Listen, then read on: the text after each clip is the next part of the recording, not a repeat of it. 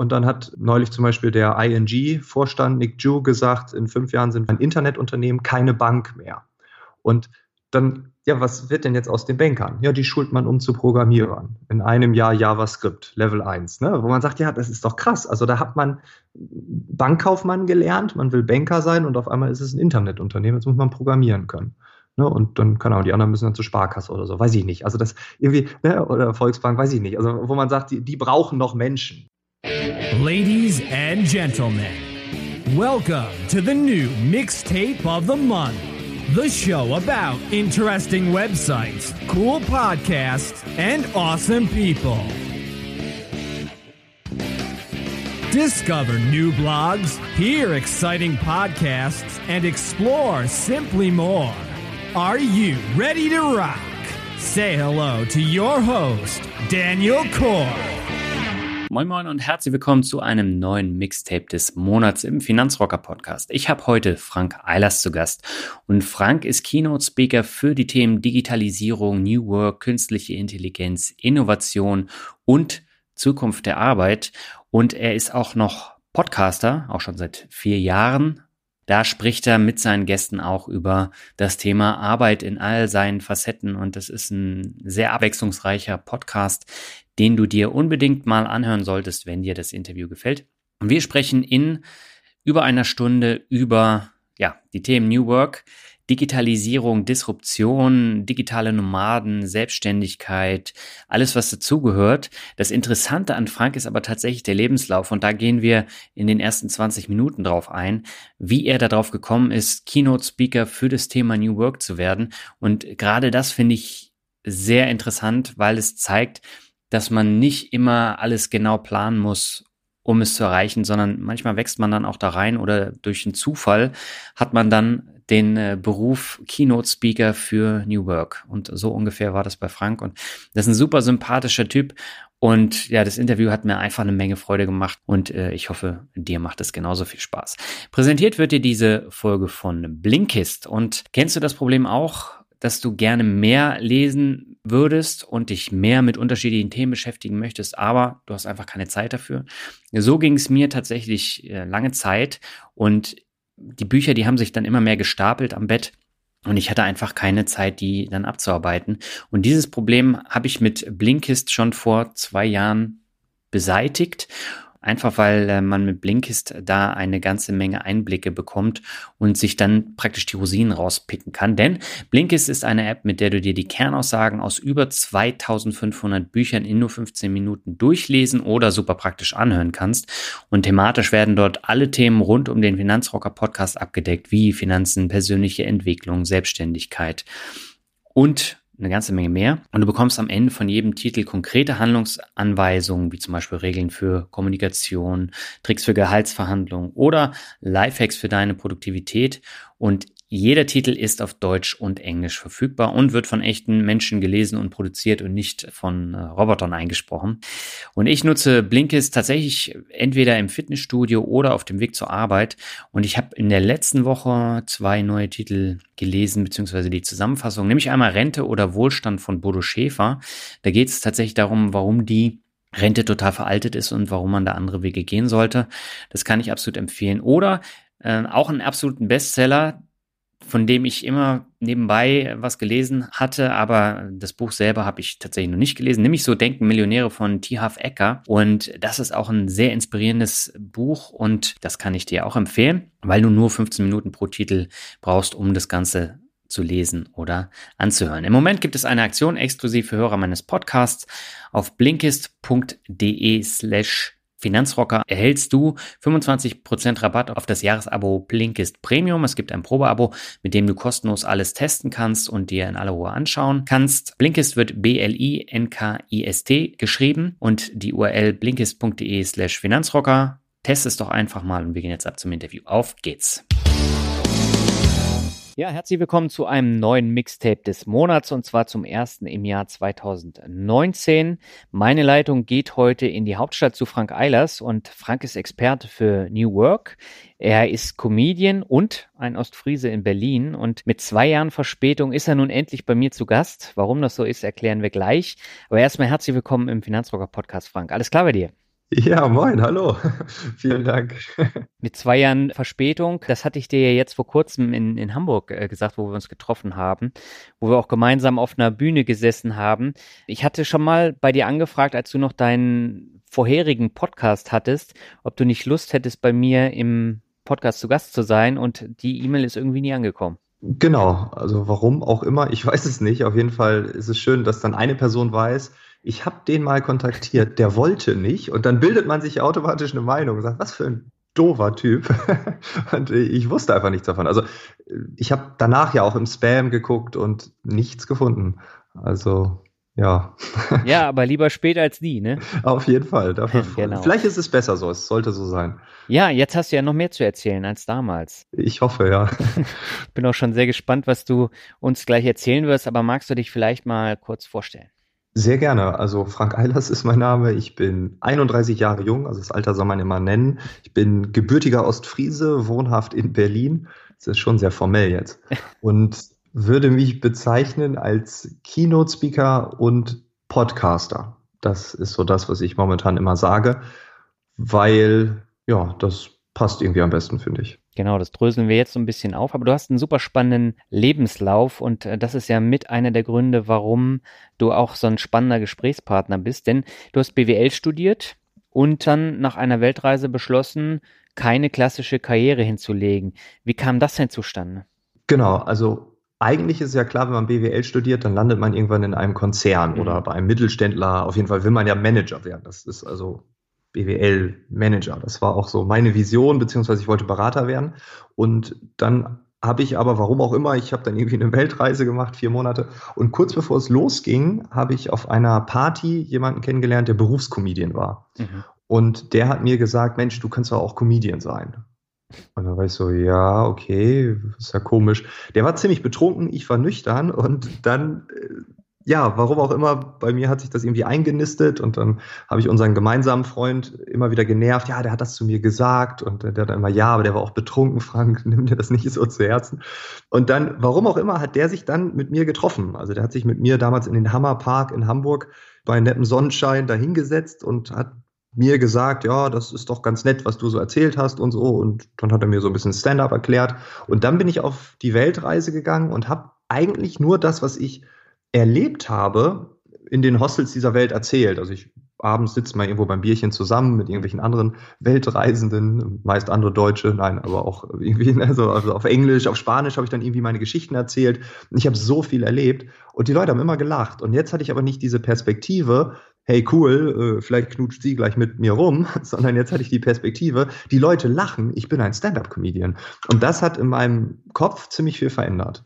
Okay. Und dann kam ich wieder und habe mir vorher einen Open Mic Spot besorgt in Hamburg, das heißt eine offene Bühne, habe jemanden angeschrieben, habe gesagt, ich komme am 31.12. wieder, wann kann ich bei dir auftreten? Und äh, kannst du mich coachen? Ich habe noch irgendwie 200 Euro über von der Weltreise, ich habe gut gehaushaltet, kannst du mich coachen? Der sagte einfach, nee, komm einfach am, ich glaube 13. Januar 2014 war es, komm einfach vorbei, du bekommst sieben Minuten und dann erzähl, erzähl mir einfach, was du erzählen willst. Und dann ja, habe ich das gemacht. Und von dem Tag an war ich Comedian, habe den das Jobangebot abgelehnt, habe gesagt, sorry, ich fange doch nicht bei euch an, ich bin jetzt Comedian. Mhm. Und habe alle Brücken hinter mir abgerissen, habe kein Geld verdient, aber ich war Comedian. Aber du hast es ja dann auch längere Zeit durchgezogen und da stelle ich mir natürlich die Frage, wie verdient man denn damit Geld? Wie wird man denn erfolgreich, dass man davon seinen Lebensunterhalt bestreiten kann? Ja, mit Nebenjobs. okay. Nein, also tatsächlich war es so, dass ähm, ich dann im, im Januar gestartet bin und du, dich kennt ja niemand. Mhm. Du trittst einfach irgendwo auf, sieben Minuten lang und wenn du Glück hast, kriegst du zwei Freibier. Wenn du Pech hast, kriegst du nur ein Freibier. Mhm. Das ist die Gage. Und ich bin damals ähm, nach Berlin gefahren. Ich habe damals versucht, in Hamburg alles mitzunehmen. Ich war in Lübeck ein paar Mal bei Kunst gegen Bares, in einer, äh, ja, einem Ambiente, wo man heute sagt, oh mein Gott, ne, aber das war damals einfach äh, das Schönste überhaupt. Da saßen 20 Leute. Das war doch cool. Da waren 20 Menschen, die mir zuhören. Und ich bekomme da sogar 10 Euro aus dem Hut. Wenn ich Glück habe, 20. Und das war irgendwie, ja, das, das macht man irgendwie ein paar Monate und irgendwann kriegt man die erste Gage. Mhm. Und das waren dann 100 Euro. Und nach einem halben Jahr habe ich Kassensturz gemacht, da hatte ich 120 Euro in Summe. plus so ein bisschen Hutgeld, irgendwie 10 Euro da, 8 Euro hier. Hm. Und dann war für mich aber klar, man kann damit Geld verdienen. Und ein halbes Jahr später konnte ich davon leben. Da hatte ich irgendwie 800 oder 1000 Euro irgendwie so am Ende des Monats drin. Das war ja ein anstrengendes Leben irgendwie, weil man halt keine Kohle hatte. Hm. Aber es war auch schön, weil man irgendwie das gemacht hat, was man wollte. Okay, aber dafür hast du ja nicht BWL studiert, oder? nee, nein, also das, das mit dem Management und so, das war dann einfach weg, weil die, okay. diese Bühne dort vor Menschen zu stehen, die lachen, das war für mich alles. Ne? Das war, das war so, ich habe meine Leidenschaft gefunden. Ich stehe auf der Bühne, Leute gucken mich an, hören mir zu, haben Spaß, haben eine tolle Zeit und ich bin komplett in meinem Element und die BWL ist mir jetzt völlig egal. Hm. Das war die Idee. Hm. Du hast ja 2014 auch angefangen zu podcasten. Wie bist du denn da auf die Idee gekommen? Genau, weil währenddessen ich über die BWL auch nachgedacht habe und über Karriere, über wie andere Menschen leben, ist mir aufgefallen, dass ziemlich viele Freunde von mir auf der einen Seite Burnout hatten und die anderen hatten Boreout. Das war mal irgendwie, also irgendwie, wo ich dachte, wo ist denn die Mitte? Ich meine, ihr kippt um vor Langeweile und ihr, weil ihr viel zu viel arbeitet. Das ist doch nicht normal. Und dann bin ich irgendwie bei YouTube, ich hatte so eine Krankheitsphase, eine Zeit lang war so ein bisschen bettlägerig für vier, fünf Wochen. Und da habe ich so ein bisschen bei YouTube alles durchgeguckt, was es 2014 oder davor noch 2013 gab eigentlich. Und bin dann zu dem Thema neue Arbeitswelt gekommen. Wie könnten wir denn anders arbeiten? Und dann habe ich gedacht, so, das ist ja die Lösung für all die Probleme da draußen, die mir so entgegenlaufen. Mhm. Und ja, dann habe ich ja, so Netzwerke besucht, so Abende besucht, bin so ein bisschen in dieses Thema reingekommen. Und dann habe ich in Ostfriesland jemandem erzählt, was für Menschen ich in Hamburg kennenlerne und wie wir über die neue Arbeitswelt nachdenken. Also alles so hobbymäßig eigentlich. Mhm. Und dann hat der gesagt, Mensch, könntest du das nicht aufnehmen und dann einfach als Audio und dann stellst du es ins Netz und ich kann das dann hier in Ostfriesland hören. Und das nennt man Podcast. Und ich so, oh, das ist ja cool ja, das kann ich für dich machen. Das war so eine Grundidee. Und der hat das tatsächlich auch gehört. Okay. Und dann habe ich ähm, 2014 vielleicht auch irgendwie so als Absicherung, falls das mit der Kunst doch nicht so wird, so ich habe dann noch so wie so ein Blog, ich kann wieder, wieder zurück in die alte Welt. Das kann natürlich auch so ein, so ein Motiv in mir drin gewesen sein. Mhm. Ich glaube, das hat auch mit reingespielt, dass das so ein Invest in so eine Rückzugsstrategie ist ja, und dann habe ich das 2014 einfach online gestellt und war dann nach zwei Wochen bei iTunes auf Platz eins in der Kategorie Wirtschaft. Und Menschen haben das gehört und haben mir geschrieben. Und ich dachte, oh Gott, was ist hier denn los? Und ja, dann begann so ein bisschen so eine, ja, so eine, ja, ich habe so in zwei Welten dann gelebt. War irgendwie der Podcaster und war Comedian. Hm. Und das habe ich dann irgendwie eine Zeit lang gemacht. Hm. Das war der Arbeitsphilosophen-Podcast, oder? Genau, das war der Arbeitsphilosophen-Podcast. Den hast du ja dann quasi nach relativ kurzer Zeit auch äh, auf Eis gelegt und hast dann äh, komplett andere Podcasts gemacht. Also Bright New Future war, glaube ich, das nächste Projekt, was du dann relativ schnell danach gemacht hast. Ne? Genau, weil 2015, 2014, 2015, ja, so kann man sagen, da war New Work, die neue Arbeitswelt, da war ziemlich viel alles erzählt. Also ich hatte das Gefühl, so ich bin durch. Also ich habe ein Buch geschrieben quasi und das sind alle Kapitel und jetzt ist da nichts mehr. Also ich brauche da nicht irgendwie noch künstlich was hinzufügen. Ich bin fertig und ich hatte keine Lust mehr. Mhm. Und dann habe ich Oliver Rössling kennengelernt, der war auch damals Gast bei den Arbeitsphilosophen. Und der hat dann gesagt, ja, lass doch irgendwas mehr so Digitalisierung, so Robotik und so, weil der hatte so eine, so eine VR-Softwarefirma und mhm. wird dann zu einer VR-Firma. Und dann habe ich gesagt, ja, dann machen wir Bright New Future. Und dann haben wir das eine Zeit lang gemacht und dann hat Xing unseren Podcast ähm, übernommen quasi. Die haben gesagt, wir hätten gerne euch da mit dem gleichen Format, ihr beide moderiert das und ja, wir machen den ersten Xing-Podcast. Das wurde dann ein Podcast und ein Videocast. Also man hat versucht, so zwei Fliegen mit einer Klatsche zu schlagen. Das ist mhm. wahrscheinlich auch der Grund, warum die Podcast-Leute gesagt haben, na, irgendwie ist das nicht mehr so cool wie vorher. Also unsere ähm, unser Tribe von Bright New Future, der hat das so ein bisschen komisch gefunden. Wir haben sehr viele Nachrichten bekommen, ja, ihr seid nicht mehr so wie sonst, nicht mehr so locker, nicht mehr so cool. Ähm, Olli ist kein Franzbrötchen mehr und äh, du guckst die ganze Zeit nicht mehr in die Kamera, weil es wird auch irgendwie per Kamera aufgenommen, aber das war auch nicht wirklich Videocast, also es war irgendwie so ein Mittelding. Mhm. Und ähm, dann war ich so ein bisschen frustriert, habe gedacht, nee, also Podcasten ist jetzt aus. Dann habe ich irgendwie paar Monate gar nichts gemacht und immer wieder wurde ich mit den Arbeitsphilosophen in Verbindung gebracht. Wenn ja. ich irgendwo einen Vortrag gehalten habe, dann kam immer, ja, er hat den Podcast Arbeitsphilosophen gemacht. Und dann habe ich in diesem Jahr gesagt, komm, ich fange wieder an und habe den alten Feed wieder aufleben lassen. Ja, und da fängt man quasi wieder von vorne an, weil alle, die 2015 mit dem iPhone einen Podcast gedownloadet haben, mhm. die haben wahrscheinlich heute nicht mehr das gleiche Telefon und haben, haben äh, ja, mich dann wieder suchen und finden müssen. Und das war schon ziemlich frustrierend, wenn man denkt, ah geil, jetzt sind alle wieder dabei und dann merkt man, nee, doch nicht. Mhm. Bright New Future war einer der Podcasts, die ich 2015 nämlich auch gehört habe. Und mir ist da immer die Episode im Hinterkopf geblieben mit Katja Suding. Das ist ja die FDP-Spitzenkandidatin in Hamburg. Und die mhm. kommt dann zu euch in die Küche und nimmt einen Podcast auf. Und äh, das war schon eine leicht skurrile äh, Situation. und ihr hattet ja mehrere äh, relativ bekannte Leute dann da auch. Und die sind tatsächlich dann äh, zu euch da in die Küche gekommen und haben gepodcastet, oder? Beim Frühstück. Ja, genau. Also Olli hat seine Küche zur Verfügung gestellt. Ich habe Franzbrötchen gekauft, das war der Deal. Olli hat okay. Kaffee und ich muss äh, die Kaffeemühle, die noch so ganz mechanisch funktionierte, also mit Handbewegung, da musste ich den Kaffee machen. Also wir hatten so, so einen ganz normalen äh, Ablauf. Olli hat einen Gast eingeladen, ich habe einen Gast eingeladen und wir haben uns nicht erzählt, was der oder die Person, was die machen. Also das war einfach so, einer weiß Bescheid und der andere aber nicht so wirklich, der soll auch nicht googeln, einfach damit wir die Fragen stellen, die, die man fragt, wenn man die Person nicht kennt. Mhm. Also wenn ich jemanden kenne und ich lade den ein, dann sind wir zu schnell auf einer Ebene, wo man vielleicht als Hörer nicht mehr so ja, mitkommt. Und das war einfach damals so das, ja, das Setting. Und wir hatten sogar die, die äh, Leuthäuser Schnarrenberger, eine ehemalige Ministerin, mhm. ähm, auch die war da. Allerdings war ich da krank und dann ist ein anderer eingesprungen. Aber ich habe mir sagen lassen, dass sie da war und das Interview war auch online. Ja, aber das ist natürlich auch cool, gerade wenn man äh, Netzwerke aufbaut und gerade auch zum Thema Arbeit, äh, vor allen Dingen, wenn man dann auch Politiker dann da hat, ähm, dass man dann äh, auch Netzwerke knüpft und die dann auch wieder aufleben kann, wenn man jetzt gerade seinen, seinen Podcast fortführt, so wie du jetzt mit Arbeitsphilosophen. Hat dir das was gebracht, diese Kontakte? Oh, gute Frage. Habe ich noch nie drüber nachgedacht. Ich glaube schon, ja. Also ich habe definitiv dort richtig tolle Menschen kennengelernt, mit denen man heute noch äh, in Kontakt ist. Ich äh, war zum Beispiel bei Henning Vöpel in seiner Fernsehsendung über New Work. Mhm. Ähm, da haben wir uns äh, gesehen. Der war damals bei Bright New Future, dann war er auch bei Xing und dann hat er zum Thema New Work mich gefragt. Also ich denke schon, also da gibt's sicherlich noch mehr Beispiele. Das ist jetzt ein Beispiel, was mir einfällt, wo man sagt, Mensch, das war doch, die waren bei dir, jetzt durfte ich auch mal bei denen sein. Also das war, ja, jetzt für Arbeitsphilosophen ist, ist mir das jetzt nicht so ja, vielleicht schon. Ich werde manchmal auf Konferenzen eingeladen, wo Leute halt bei uns Gast waren, die dann irgendeine Konferenz organisieren. Das ist vor zwei Wochen noch so geschehen. Da konnte ich leider nicht, aber ähm, doch, würde ich schon sagen, ja. Mhm. Das hat definitiv was gebracht. Doch. Du hast ja jetzt praktisch äh, deine Erfahrung auf der Bühne und das Podcasting sozusagen zusammengeführt. Du hast ja eingangs gesagt, du bist jetzt auch Keynote-Speaker, das heißt, du hältst auch Vorträge zum Thema New Work.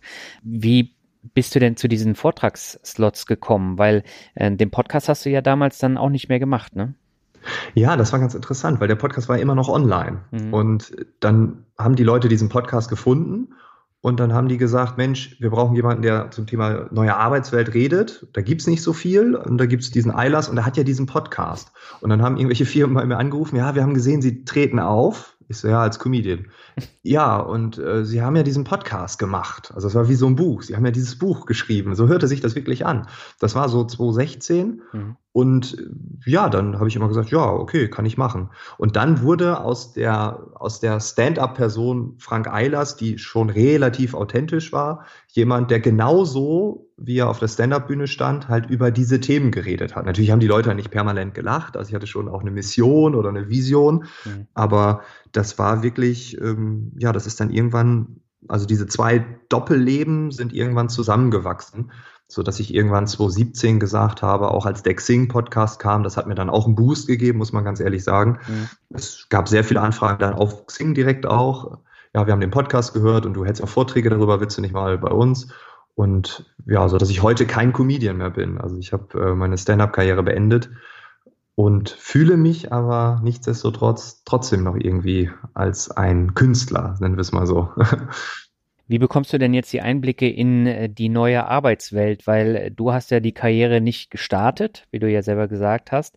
Und trotzdem berichtest du dann über den Wandel in der Arbeitswelt. Wo bekommst du die Inhalte her? Ja, das ist eigentlich eine Frage, die mir ziemlich häufig gestellt wird, weil man sagt, ja, du redest, ich rede ja nicht nur über die neue Arbeitswelt. Es mhm. ging eigentlich los damit. Nichtsdestotrotz ging es sofort los mit dem en vogue Thema von vor zwei, drei Jahren Digitalisierung. Also hat man gesagt, neue Arbeitswelt, Digitalisierung, halt mal einen Vortrag über Digitalisierung. Das war, das brauchen wir jetzt. Wir müssen neue Technologien kaufen oder so.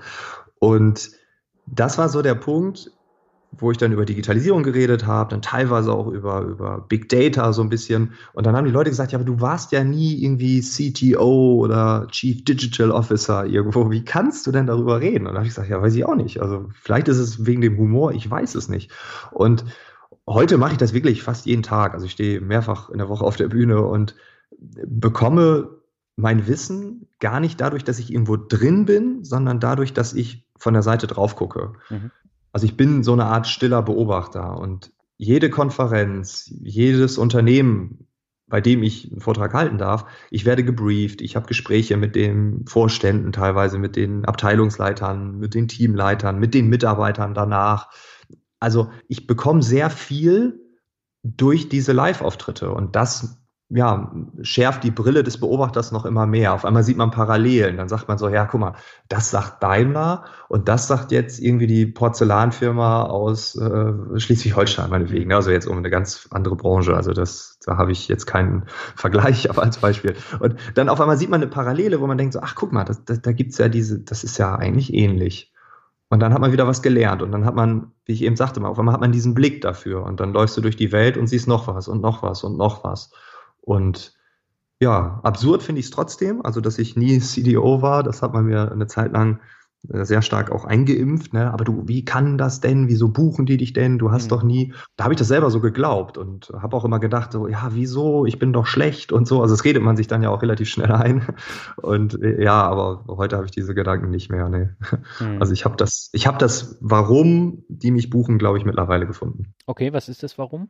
Ähm, ja, weil ich äh, der Beobachter bin, also wirklich die Sicht von außen und weil die Leute bei mir Spaß haben, also die lachen und äh, ich schaffe es auch ganz gut, in die Dialoge zu kommen. Also ich glaube, ich kreiere eine andere Energie als der klassische Vortragsredner. Da gibt, ich mache auch keinen Motivationskram oder so. Das ist für mich, ähm, ja, das ist für mich so eine Grenze, wo ich sage, nee, da gehe ich nicht rüber. Ich möchte, die Themen stehen im Fokus und ich möchte, dass die Zuschauer Spaß haben und ja eigentlich genauso wie in einem Comedy Club. Also die sollen danach aufstehen und sagen, geil, toll, dass ich diese Stunde, diese halbe Stunde, diese Dreiviertelstunde hier saß und das hat richtig Spaß gemacht und ich habe was gelernt und krass. So, das ist so mein Anspruch. Ja, man merkt es auch, wenn du auf der Bühne stehst. Du hast da auch eine ganz eigene Art, äh, auch eine sehr lockere Art, äh, dann die Themen dann rüberzubringen. Und ich habe jetzt parallel mal deine Seite geöffnet. Du hast jetzt allein im November neun Vorträge, glaube ich, gehalten, darunter diverse Keynotes, äh, teilweise bei Unternehmen, teilweise aber auch bei den IBM Tech Data Innovation Days. Ähm, mhm. Das ist ja dann auch sehr spezifisch. Ne? Was spricht man da ähm, oder welche Themen behandelt man da? Ist das dann nur Digitalisierung oder wie kann ich mir das vorstellen? Nee, momentan, also ich bin sehr viel auf IT-Konferenzen, obwohl ich überhaupt kein ITler bin. Mhm. Das fand ich auch immer absurd. Ich hatte eine höllische Angst davor, auch als die erste Anfrage kam. Ja, wir haben so, so, oder unser IT-Bereich plant da so eine, so eine äh, Versammlung und können Sie da irgendwie einen Beitrag leisten. Und dann habe ich immer gedacht, boah, IT, ne, die werden mich hassen. Und ich mache nichts lieber als IT. Also wir haben den Spaß unseres Lebens, weil die IT, ich glaube, es gibt keine Abteilung oder keinen Bereich, der ähm, Zukunfts ja, gerichteter arbeitet. Also mhm. die sind alle irgendwie agile, haben irgendwie ihre Projekte, steuern das ganz anders. Klassische Hierarchien, Macht und so, das gibt's dort eigentlich gar nicht in der Form, wie wir es in der klassischen Vertriebsorganisation jetzt hätten, um mal ein krasses Beispiel, Gegenbeispiel zu nennen. Ja.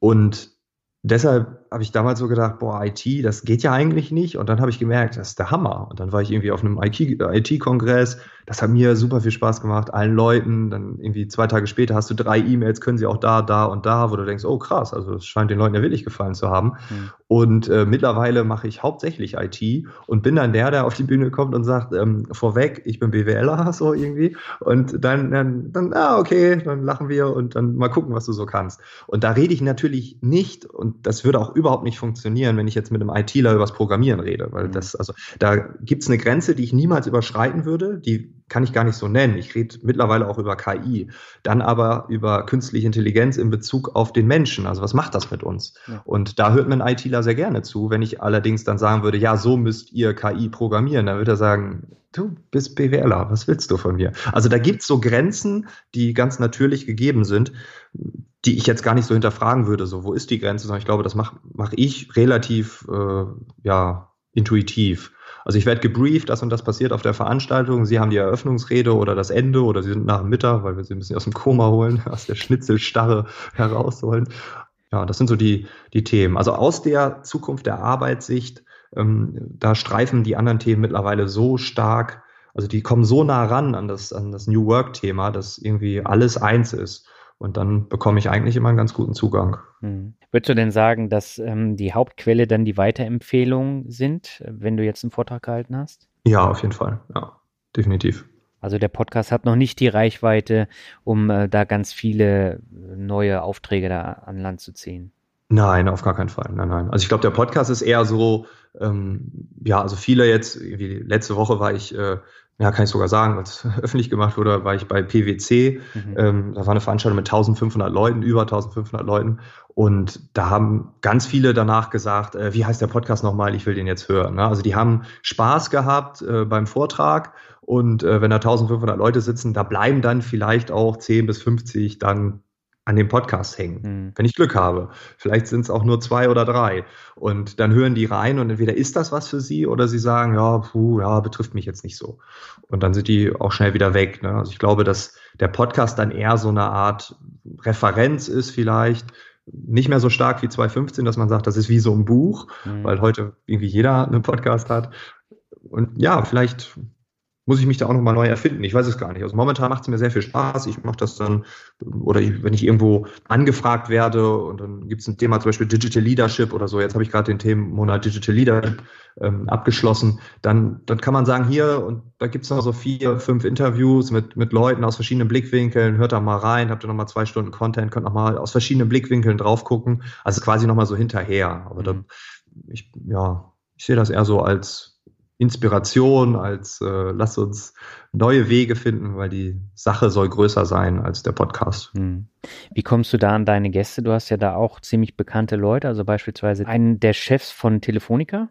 Ne? Ähm, hm. Das ist ja dann auch jemand, äh, den lernt man jetzt nicht so nebenbei kennen, oder?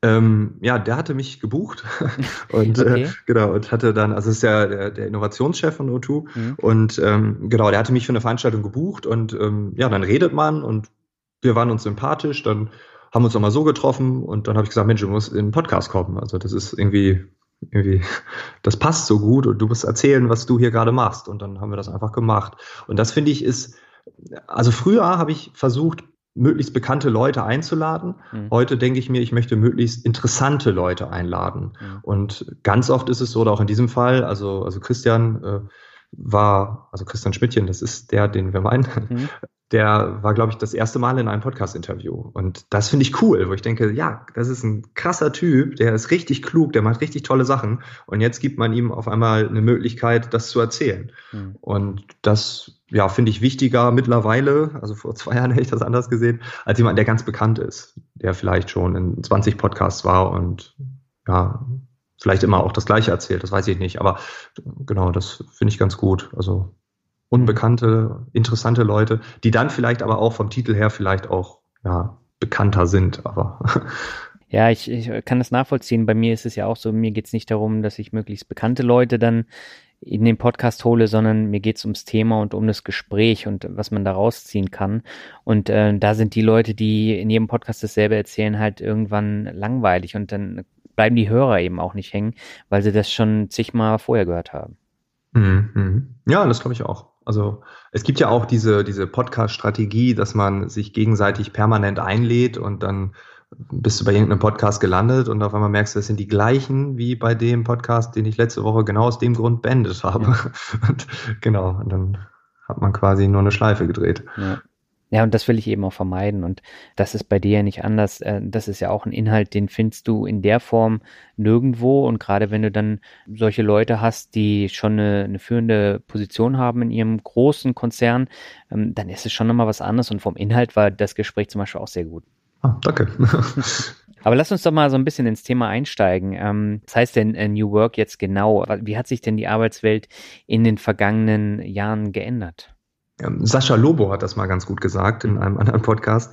Der hat gesagt, äh, im alten Jahrhundert, im alten Jahrtausend könnte man sagen, hat sich das Leben immer der Arbeit angepasst. Mhm. Und jetzt sind wir so irgendwie in dem Zeitalter, wo sich die Arbeit an das Leben anpasst. Und ich glaube, das beschreibt es eigentlich ganz gut. Wir haben heute die Möglichkeit, über digitale Entwicklung, also die, die Transformation, die hat sicherlich sehr viel dazu beigetragen.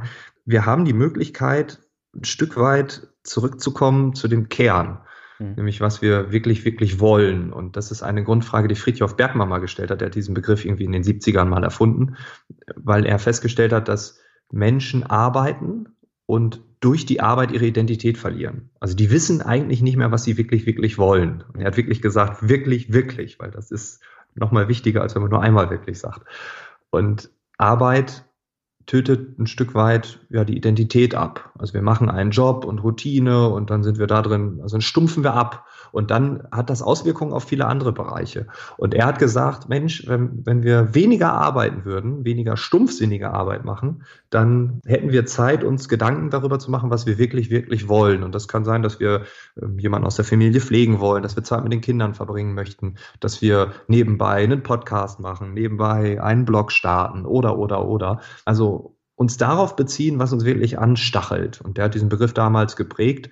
Und dann, warum auch immer, über 30 Jahre später, wird er auf einmal irgendwo wieder ausgegraben und dann malt man den rot an und dann wird er so ein bisschen durchs Internet gereicht. Und auf einmal ist er in so einer Szene ganz bekannt. Und dann sagen Leute, ja stimmt, da hat jemand recht gehabt, ne? also weniger Erwerbsarbeit, mehr Zeit für uns. Und dann die dritte Baustelle war dann noch irgendwie Selbstversorgung, hat Bergmann irgendwann prophezeit, haben wir die Technologien, können wir Salat selbst in Berlin, in Großstadt, ähm, Moloch irgendwie selbst anpflanzen, dann brauchen wir auch nicht mehr irgendwie alles hin und her transportieren, also die Welt wird regional, obwohl vernetzt und international und das ist so diese Grundtheorie und die, die ist jetzt irgendwie machbar. Also immer mehr Menschen leben danach. Also es gibt Leute, die sagen, wir wollen nur noch 50 Prozent arbeiten, weil wir haben keine Lust, jeden Tag acht Stunden im Büro zu sitzen. Dann sagen die, wir wollen zweieinhalb Tage ins Büro fahren. Oder, also dann sind es ja drei, ne? also man kann ja nicht, aber zweieinhalb Tage arbeiten oder die wollen nur vormittags arbeiten.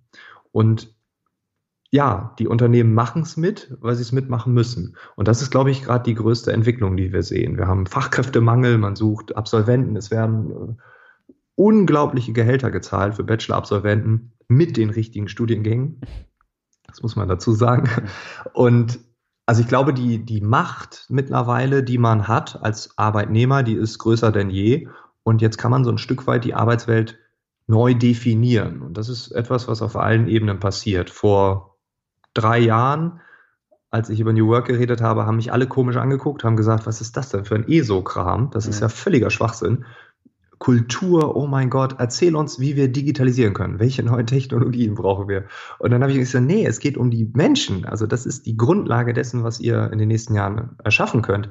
Und das hat nie jemanden interessiert. Und seit eineinhalb Jahren, seit einem Jahr circa, ja, ist das ganz en vogue. Jetzt gibt es so einen Hype, jetzt wollen alle New, New, Work machen und dann denken die, das ist irgendwie ein bisschen Kickertisch und ein bisschen Homeoffice und dann ist gut. Das ist aber viel mehr. Also bei New Work geht es um Selbstverantwortung, Flexibilität, um, um Vertrauen, um, um Freiheiten, um Gestaltung und ja, das kommt leider noch ein bisschen zu kurz. Aber auch das ist eine Frage der Zeit. Mhm. Hat sich denn jetzt in den letzten Jahren auch die Mitarbeiterführung geändert? Es kommt drauf an. Also ich spreche immer gerne von Schwarz und Weiß mhm. und die Wahrheit ist immer grau.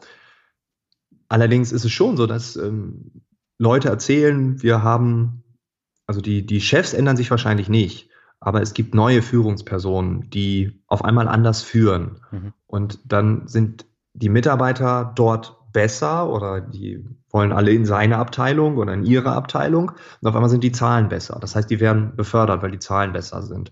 Und ich glaube, diese, diese erste Entwicklung, diese, diese ersten komischen Führungskräfte, die irgendwie alles anders machen, nicht so Command and Control, äh, die haben wir erlebt und jetzt kommt so die zweite Welle, wo das auf einmal cool ist, anders zu führen, auf Augenhöhe zu führen, mit den Menschen zu reden, sie als Mensch zu sehen und nicht als menschliche Ressource, die man möglichst lang im Büro irgendwie festhalten muss. Ja. Und das kommt jetzt Und äh, da sind die ersten Unternehmen. Wir reden über SAP, wir reden über Daimler, über ganz große DAX-Konzerne, die natürlich auch dann diesen DAX-Druck haben, mhm. die ganze ja, Arbeitsumgebung verändert, ganze Führungskräftebereiche umkrempeln, die sagen, wir schaffen die Führungskraft ab, wir bauen hierarchielose Bereiche, Abteilungen und das sehen wir auf allen Ebenen mittlerweile. Also das kommt, jetzt ist die zweite, dritte Welle vielleicht die Frage ist, was passiert in einer Krise und nach einer Krise. Mal gucken, wenn es so, so ein 2008 nochmal gibt, was danach von New Work überbleibt. Aber bis dahin bin ich ganz optimistisch. Wenn ich jetzt so überlege, ich habe ja in einer Agentur angefangen zu arbeiten 2008 und da hieß es dann immer, wenn man um 19 Uhr gegangen ist, äh, ob man den Urlaubsantrag eingereicht hat. Und das hat sich dann so ein bisschen auch äh, fortgeführt. Bei der nächsten Agentur war es dann so, da musste man unbedingt bis 18 Uhr dann bleiben. Heutzutage können sich gerade Agenturen ja sowas eigentlich gar nicht mehr leisten. Oder siehst du das anders? Nee, nee, nee. Also ich glaube auch, also dieses, es hat ja auch gesellschaftlichen um Umdenken stattgefunden. Also es ist ja nicht nur in dieser Konzernwelt oder in der Arbeitswelt, sondern es ist eine gesellschaftliche Umstellung gewesen. Auf einmal kommen die Väter an und sagen, wir wollen drei Monate mit unserem Neugeborenen verbringen. Mhm. Das war vor 15 Jahren noch undenkbar. Das ist auch heute in vielen mittelständischen Betrieben oder auf dem Land auch nochmal ganz anders als in, in Städten. Das ist immer noch komisch. Also wenn jetzt äh, auf dem Land jemand in einem kleinen Unternehmen jemand die Hand hebt, wo es noch nie jemand gemacht hat. Hm. Aber das ist schwierig. Also sich das zu trauen, puh, das machen wahrscheinlich die wenigsten. Ne? Obwohl das dann in Berlin, in Hamburg schon seit Jahren normal ist. Wenn du da nicht Elternzeit nimmst, dann wirst du komisch angeguckt. Wie, bist, willst du nicht für deinen Sohn da sein, für deine Tochter? Also das kriegt man direkt an den Kopf geworfen. Das war ja aber vor 15 Jahren wäre das nicht passiert. Das, und da gibt es eine Million Beispiele, wie sich die Gesellschaft wegentwickelt hat von, von dieser, dieser Devise, du musst lang arbeiten und dann bist du was. Das war ja eine Zeit lang, war das cool. Also wenn Leute gesagt, boah, ich habe, heute Nacht habe ich nur fünf Stunden geschlafen. Da so, wow, krass, fünf Stunden geschlafen. Wenn mir heute jemand erzählt, dass er nur fünf Stunden geschlafen hat, dann sage ich, ja, sorry. Also cool finde ich das nicht. Dann erzähle ich dem eher, wie ungesund es ist, dass man zu wenig schläft. Mhm. Also, das, also die, das, das findet auf verschiedenen Ebenen statt. Und die Gesellschaft entwickelt sich genauso weiter. Und ja, diese Agentur, die die Leute bis 22 Uhr einsperrt, ja, ich weiß nicht, ob das klug ist. Also die besten Leute werden das nicht mit sich machen lassen. Und die, die es mit sich machen lassen noch, die werden irgendwann merken, du kriegst auch die Quittung. Also es gibt ja auch, ist ja alles schwarz und weiß, wir können das nachlesen. Also es ist nicht gesund, wenn man 14 Stunden arbeitet. Mhm. Das ist ja keine Theorie.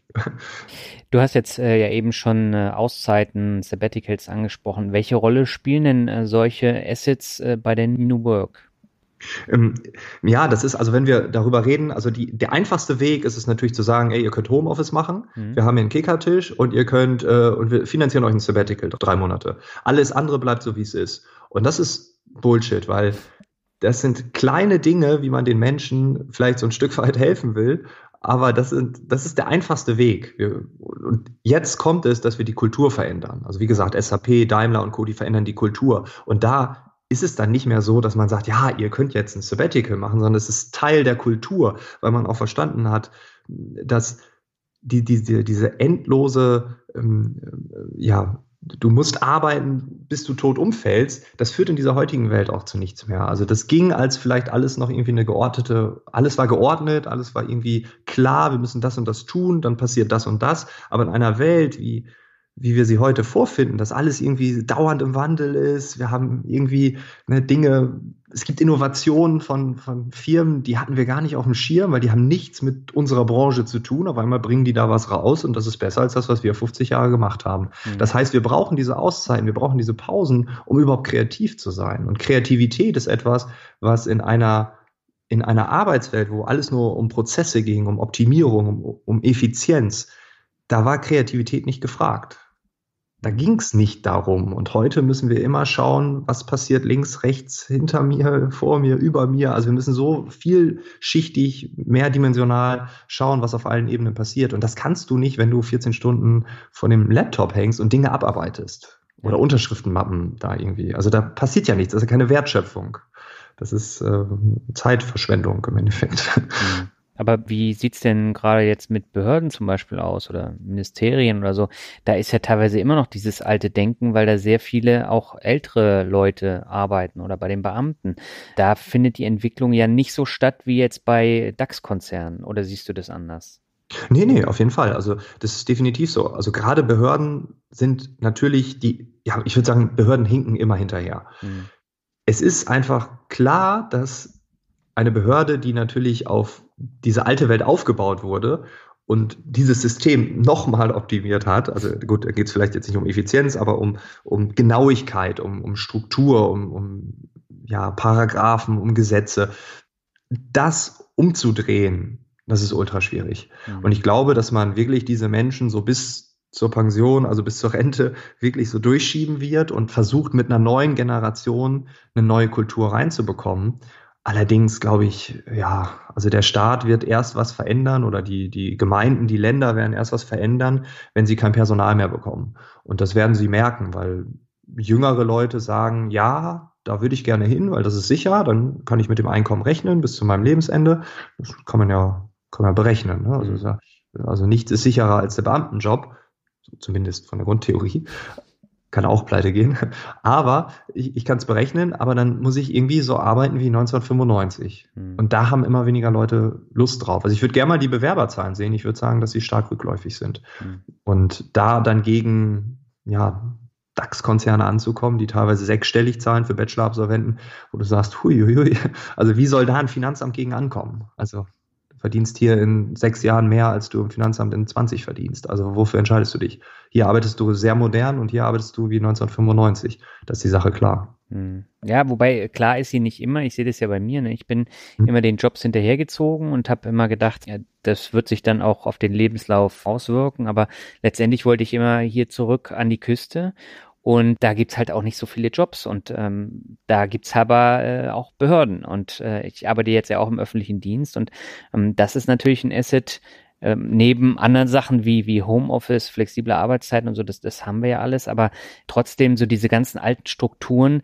die sind so verkrustet, die kriegst du gar nicht äh, aufgebrochen. Und äh, das merkt man dann halt schon, aber tatsächlich ist so ähm, das Asset Lage, Wohnort, äh, das ist schon ein Faustpfand, den man bei den DAX-Konzernen nicht immer hat.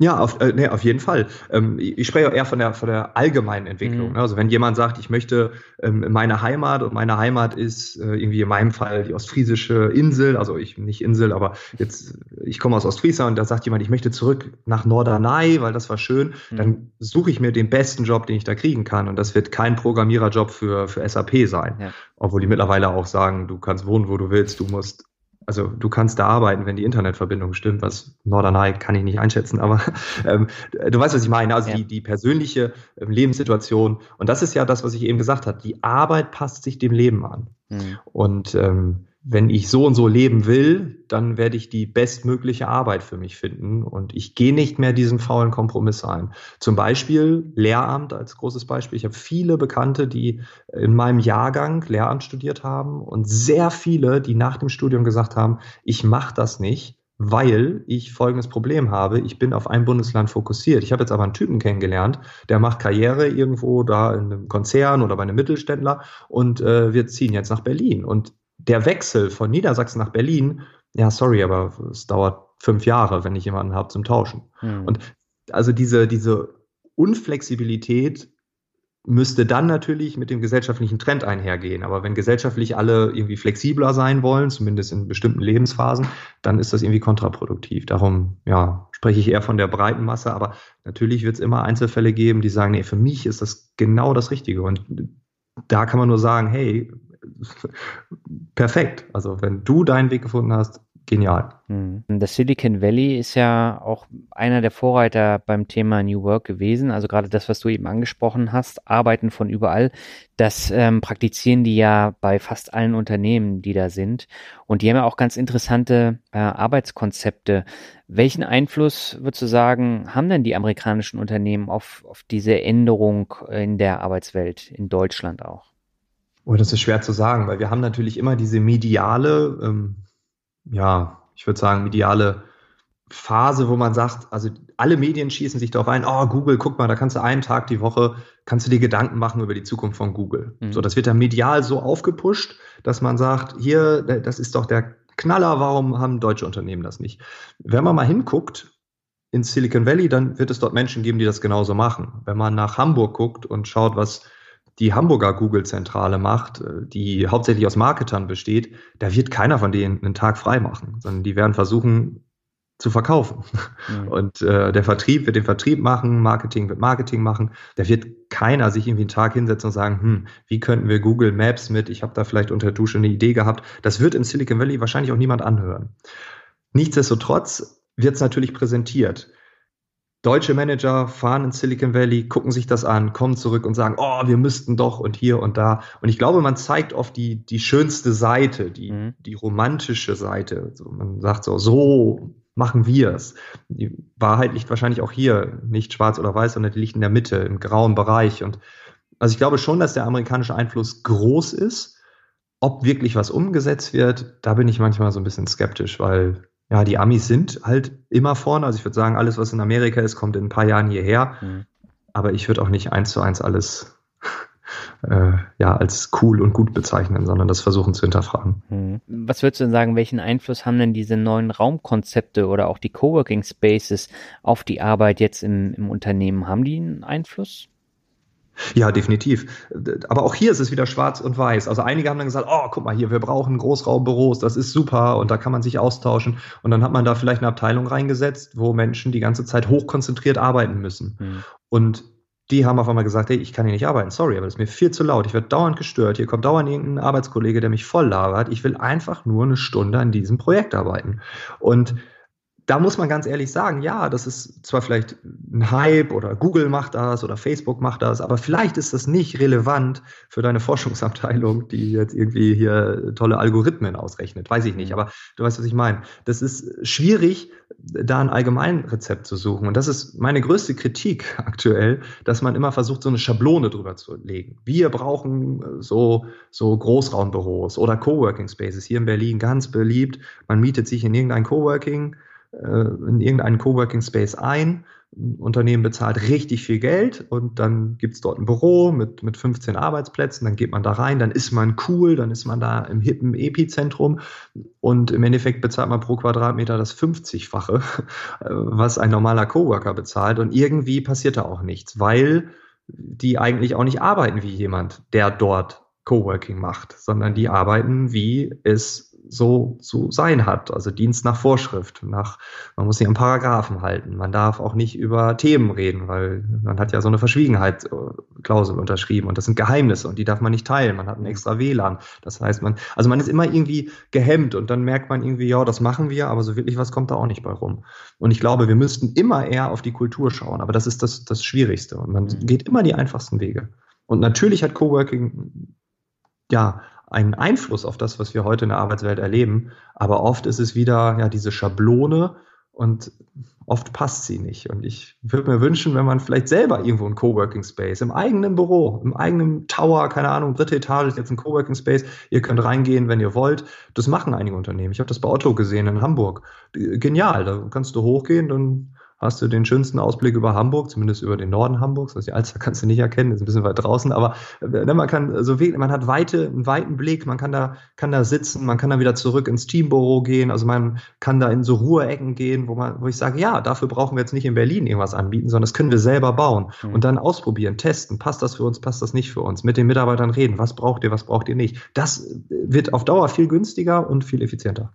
Jetzt hast du ja eingangs schon gesagt, dein Lebenslauf war ja auch komplett äh, anders und äh, du musstest versuchen, dir einen Weg zu erarbeiten und äh, bist da mit Sicherheit auch ein paar Mal hingefallen, wieder aufgestanden. Welche Rolle spielt denn dieses Scheitern und Wiederaufstehen im Karriereleben, im Karrierealltag? Ähm, spielt es eine große Rolle? Also bei mir oder generell? Generell, ja, generell. Generell. Also jetzt fange ich an bei mir. ich bin sehr viel gescheitert und ich glaube, dass äh, aus jedem Scheitern eine Sache immer als Learning dabei war. Es geht immer weiter. Also man fällt hin und steht wieder auf, so wie als Kind. Und das ist das, was ich immer und überall sage, wir müssen ausprobieren, wir wissen es nicht. Die Welt wird immer verrückter, die Welt wird immer kompliziert, komplexer, könnte man nicht mhm. komplizierter, sondern komplexer. Und in dieser komplexen Welt Dinge zu wissen, wird immer schwieriger. Also wir haben immer mehr Hypothesen und wir müssen ausprobieren, testen.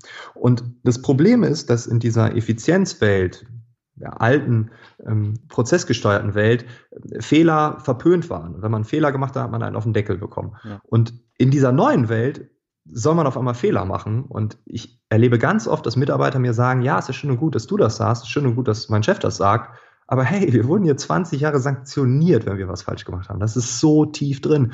Und wie willst du das von heute auf morgen ändern? Und das ist diese Kulturentwicklung. Also da müssen Leute wirklich vorangehen, die müssen ausprobieren, die müssen auch mal ein paar Millionen versenken. Ne? Und dann muss klar sein, ach guck mal, der ist immer noch auf dem Posten. Krass, der wurde gar nicht irgendwie Ne, seine, irgendwie seine Nachfolger, die hatten schon die Säge in der Hand und dann haben die gemerkt, der hat nicht mal mehr einen Stuhl, wir können gar nicht dran sägen. Was ist da denn los? Ne? Also wir müssen das vorleben, dass es okay ist, ähm, zu scheitern, weil in dieser neuen heutigen Welt ja, so 0815 geradeaus, so haben wir es die letzten zehn Jahre gemacht, das funktioniert nicht mehr. Und das kriegen ja mittlerweile alle mit. Also von der Automobilbranche über die Bankenbranche, eigentlich können wir alle Branchen durchgehen. Also der Maschinenbau wird es als nächstes merken mit dem Internet der Dinge. Da wird ganz viel passieren. Ähm, ja, also das ist ja nicht. Und das ist irgendwie, man sieht es ja schon. Nun haben wir beide jetzt ja auch viel mit Selbstständigen zu tun. Du bist ja auch selber mhm. selbstständig, ich bin nebenberuflich selbstständig und äh, da spielt das ja natürlich auch eine sehr, sehr große Rolle. Auf der anderen Seite gibt es natürlich bei den Selbstständigen jetzt auch eine Entwicklung, gerade auch mit den Coworking Spaces, dass man sich da auch versucht, neue Arbeitsmodelle zu bauen. Also, dass man eben zusammen auf eine Workation fährt und da zusammen dann arbeitet oder im Coworking Space arbeitet oder eine Konferenz hat, wo man sich dann auch austauscht. Ähm, wie wichtig ist denn für dich persönlich so ein, so ein Austausch und mal so ein Blick über den Tellerrand abseits von der Konzernwelt, wie sich da die Selbstständigen strukturieren? Ähm, würdest du sagen, das ist auch mal wichtig, das zu erleben? Ja, auf jeden Fall. Also als Selbstständiger ist man ja irgendwie selbst und ständig dabei. Ja. Ob man das jetzt in Arbeitszeit messen will, ist die eine Sache, aber auf der anderen Seite ist man vom Kopf her die ganze Zeit. Also selbst und ständig ist man bereit, der mhm. Kopf rattert. Und ich glaube, dass diese diese neue Art der Selbstständigkeit, dieses Vernetzen, die digitalen Nomaden haben es vorgemacht mit mhm. einer mit einem tollen Netzwerk, wo man sich gegenseitig auch aus der Einsamkeit herausgeholt hat, dass man sich gegenseitig inspiriert, dass man vielleicht auch so eine Art Mentorship hat. Das, das ist neu, das gibt es noch nicht so lange. Das gibt es vielleicht in, in, der neuen digitalen Bohem, vielleicht seit zehn Jahren, vielleicht noch ein bisschen länger, aber das ist so wirklich so für, für uns als neue Selbstständige, die es erst so, so zwei, drei, vier, fünf Jahre machen, da ist das neu. Das ist irgendwie, das war von Anfang an nicht da. Man hat gedacht, man ist alleine und jetzt ist man nicht mehr alleine. Jetzt mhm. kann man sich mit anderen Leuten austauschen, die sind alle ehrlich, die erzählen einem keinen Scheiß, weil die wollen ja auch, dass man das irgendwie schafft und man unterstützt sich. Und ich glaube, dass gerade diese neue Welt der Selbstständigkeit auch ein Riesenindikator für die Konzernwelt, für die, für die Corporate-Welt da draußen ist. Mhm. Weil was ich aktuell beobachte, ist, dass wir als Selbstständige auf einmal ganz viele Kompetenzen brauchen. Also ich bin ja nicht nur der Speaker. Ne? Das ist das Einzige, was ich mache. Was anderes mache ich nicht. Außer mhm. Podcast werde ich nicht bezahlt. Also ist mein Job wirklich, ich bin Keynote-Speaker. So, das ist mein Job. Nichtsdestotrotz ähm, muss ich ja auch andere Dinge beherrschen. Also ich muss äh, äh, Telefonate führen mit Unternehmen. Also muss ich irgendwie auch verkaufen lernen. Ich muss Marketing machen. Dann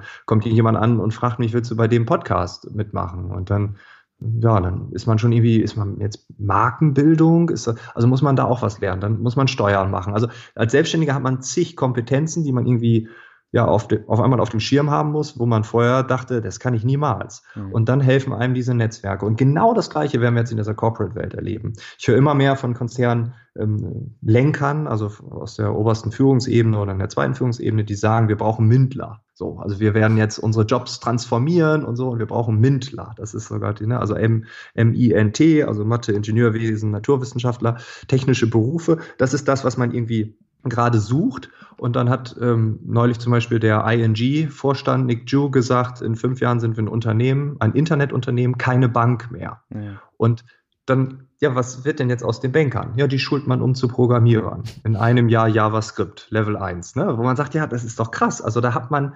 Bankkaufmann gelernt, man will Banker sein und auf einmal ist es ein Internetunternehmen, jetzt muss man programmieren können. Ne, und dann, keine Ahnung, die anderen müssen dann zur Sparkasse oder so, weiß ich nicht. Also das irgendwie, ne, oder Volksbank, weiß ich nicht. Also wo man sagt, die, die brauchen noch Menschen. So, ne? Und das ist so eine Entwicklung, die werden wir sehen. Oder in der Beraterwelt und auf einmal hat man die Mintler auf einmal neben sich laufen, weil die das erklären können, was man jetzt braucht. Also mhm. Banking mit IT und das kann der Banker nicht, der kann nur so, so rudimentär alles verstehen. Also hat man da auf einmal irgendwie so ein, so früher hatte man gesagt, Nerd. Aber das sind keine Nerds mehr, sondern das sind jetzt die richtig klugen Köpfe, die die Welt ein Stück weit verstehen. Mhm. Und auf einmal weichen Jobgrenzen auf. Man hat interdisziplinäre Teams. Auf einmal braucht man neue Kompetenzen. Und ich glaube, das, was wir so in dieser selbstständigen Welt für uns gespürt haben, das spüren jetzt immer mehr Corporates, mhm. die dann auf einmal merken, oh, ich muss dies, ich muss das. Oh Gott, ich habe doch eigentlich das und das studiert. Wieso muss ich denn jetzt noch dies und das? Also dieses wir sind irgendwann fertig mit der Ausbildung, wir sind fertig mit dem Lernen, das gibt's nicht mehr. Also ich glaube, wir werden immer weiter vorangehen und das auch zwischen Organisationen, also die Grenzen weichen auf. Dann redet der Daimler-Mensch auf einmal mit dem BMW-Menschen und äh, der wiederum mit einem Telekom-Mann und der mit Lufthansa und dann in den Mittelstand. Und dann kommt wieder meine Porzellanfirma am Ende ins Spiel. Und alles ist irgendwie zusammen. Und das weicht alles auf. Und ich glaube, da äh, kann man ganz viel von der jetzigen selbstständigen Welt lernen. Ja, ich sehe das genauso. Und äh, du hast es jetzt auch sehr schön zusammengefasst, weil ähm, gerade der Punkt mit dem über den Tellerrand schauen abseits von dem, was man beruflich macht, halte ich persönlich für unabdingbar. Und ich habe das jetzt auch gemerkt bei meiner Vacation in Asien. Da waren wir ja ähm, 15 Leute, wir haben auf engen Raum zusammengelebt, wir haben zusammen gearbeitet und jeder hat da was komplett anderes gemacht. Teilweise haben wir dann auch ähnliche Sachen gemacht, also gerade beim Thema Finanzen waren wir jetzt äh, auch drei Leute, die ähm, das Thema hatten und äh, jetzt hat der eine aber ein Buch geschrieben, der andere hat einen Online-Kurs gemacht, der nächste hat einen Blog gelauncht, ich habe ein Buch äh, geschrieben. Und ähm, da konnte man unheimlich viel voneinander lernen und man muss sich dann eben auch in komplett neue Bereiche reinarbeiten. Also Self-Publishing ist jetzt äh, eine Sache, ähm, dann wie mache ich einen Online-Kurs, worauf muss ich. Ja, genau. Ja. Und normalerweise hat man im Job ja gar nicht diese Berührungspunkte und man stumpft da komplett ab. Das hast du ja vorher auch schon äh, mal erwähnt. Und deswegen halte ich das für wichtig, dass man diesen Austausch auch sucht mit, mit anderen Leuten, die was komplett anderes machen als man selber. Und ich glaube, dadurch lernst du enorm viel. Ja, definitiv. Also gerade dieser, dieser informelle Austausch ja. auch. Also man kann sich ja treffen und sagen, komm, wir schreiben alle ein Buch oder man sagt, hey, wir kommen, wir treffen uns da mit 15 Leuten und dann gucken wir mal, wer was macht. Und allein das bringt ja schon etwas. Also ja. auch mal etwas ohne Ziel zu machen und zu schauen, was passiert da um mich herum. Und ich glaube, dass, ja, Gelegenheit macht Diebe. Und ich glaube, die Gelegenheiten sind permanent da, aber wir sehen sie nicht mehr. Also wir haben mhm. vergessen oder verlernt, Dieb zu sein. Keine Ahnung, ob das Sinn macht jetzt, aber wir, wir sehen diese Gelegenheit nicht mehr, also können wir die auch nicht ergreifen. Und wenn wir das wieder so ein bisschen öffnen, wie du sagst, Blick über den Tellerrand, ja. dann laufen wir mit offenen Augen durch die Gegend. Hm. Ja, man muss dazu sagen, wir haben uns jetzt ja über dieses selbstständige Netzwerk auch kennengelernt und saßen da eben auch bei einer Podiumsdiskussion vorne auf der Bühne. Und auch sowas kommt dadurch zustande, ne? Auf jeden Fall. Und das ist dann wieder etwas, vor zwei Jahren, die E-Mail hat es nicht geschafft, aber jetzt, ja. ja. Ja, das macht es dann eben auch aus. Ich habe ja jetzt in der Vergangenheit auch einige Unternehmen kennengelernt, die ähm, das Thema neue Arbeitswelt sehr stark vorleben. Ein Beispiel mhm. ist jetzt äh, Microsoft und Magdalena Rogel, die ja auch eine, eine komplett andere Karriere hingelegt hat und auch einen kom komplett anderen Lebenslauf gehabt hat, aber trotzdem so das Gesicht, das Aushängeschild äh, der neuen Arbeitswelt von Microsoft ist. Und sie ist äh, über die Grenzen halt auch, auch sehr bekannt. Wie wichtig sind denn so eine einzelnen Personen, die das Ganze dann auch so ein bisschen medial begleiten und die dann auch im Fokus stehen und wo man dann weiß, äh, die haben die äh, Digitalisierung im Unternehmen vorangetrieben, diese neue Arbeitswelt da reingebracht. Kann man das so sagen? Ja, auf jeden Fall. Das sind äh, Pioniere mhm. und ähm, sind das sind Gesichter dieser Entwicklung. Und ich glaube, wir brauchen immer Gesichter. Es ist ultra schwierig zu sagen, New Work ist, also allein wenn ich New Work erklären soll, ne, also ein Drittel Erwerbsarbeit, ein Drittel macht das, was du wirklich, wirklich willst, ein Drittel Selbstversorgung. Spätestens bei Selbstversorgung sind alle raus. Ja. sagen die, hey, sorry, das ist mir viel zu strange. Aber äh, wenn man auf einmal jemanden hat, eine Frau, die bei Microsoft einen hohen Posten bekleidet, die auf einmal dieses Gesicht wird, dann wird's greifbar. Dann erzählt sie eine Geschichte und sagt, ja, Kinder oder keine Ahnung was. Und dann auf einmal identifizieren sich andere Menschen mit dieser Person. Und mhm. dann wird ein komplexes Thema, eine gesellschaftliche Entwicklung, eine Veränderung der Arbeitswelt, eine Veränderung von, von Unternehmen, wird dann auf einmal greifbar. Und ich wünsche mir noch viel mehr von diesen Menschen, die draußen rumrennen und sagen, hey, ich habe folgenden Schritt gemacht ja. und das und das habe ich gelernt und da und da bin ich vielleicht auch hingefallen. Also da, es gibt ja auch diese Fuck-Up-Nights gerade, da erzählen Leute, wie sie irgendwie gescheitert sind und das macht anderen Menschen Mut, einfach sich auszuprobieren. Ich glaube, wir brauchen mehr von diesen Botschaftern einer neuen Lebensweise, so würde ich es vielleicht nennen. Das klingt jetzt auch schon wieder eh so, aber ist genauso gemeint. Mhm. Ähm, na, das Spannende bei Magdalena Rogel ist ja, sie war ja früher Kindergärtnerin ne? und äh, ja. Ist jetzt auch ähm, Mutter von mehreren Kindern und trotzdem kann sie das alles umsetzen, ist ähm, Führungspersönlichkeit, ist Gesicht äh, von diesem Umbruch, von der Digitalisierung und es funktioniert trotzdem. Und das finde ich gerade so spannend und da finden halt viele Frauen dann eben auch so eine Art äh, Vorbild und äh, ich glaube, das ist unheimlich wichtig, dass man solche Vorbilder hat und nicht immer diese, diese Ellbogentypen, die sich da durch äh, die Karriere ziehen, das ist dann auch ein falsches Vorbild, glaube ich.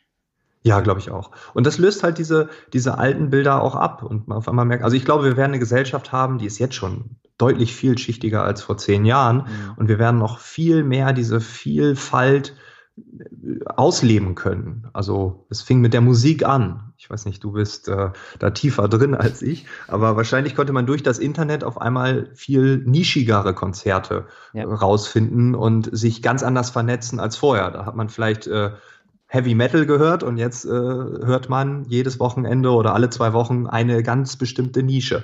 Und das können wir immer mehr leben und das auch in der Arbeitswelt. Und dann ja, haben wir eigentlich diese Vielfalt, die wir uns eigentlich in einem liberalen Land, wie wir es haben, und wir sind da, glaube ich, ganz weit vorne, auch immer wünschen. Hm. Jetzt habe ich noch eine Frage, die auch wahrscheinlich auch ganz, ganz viele Hörerinnen und Hörer beschäftigt, nämlich das Thema Jobausstieg, raus aus dem Hamsterrad.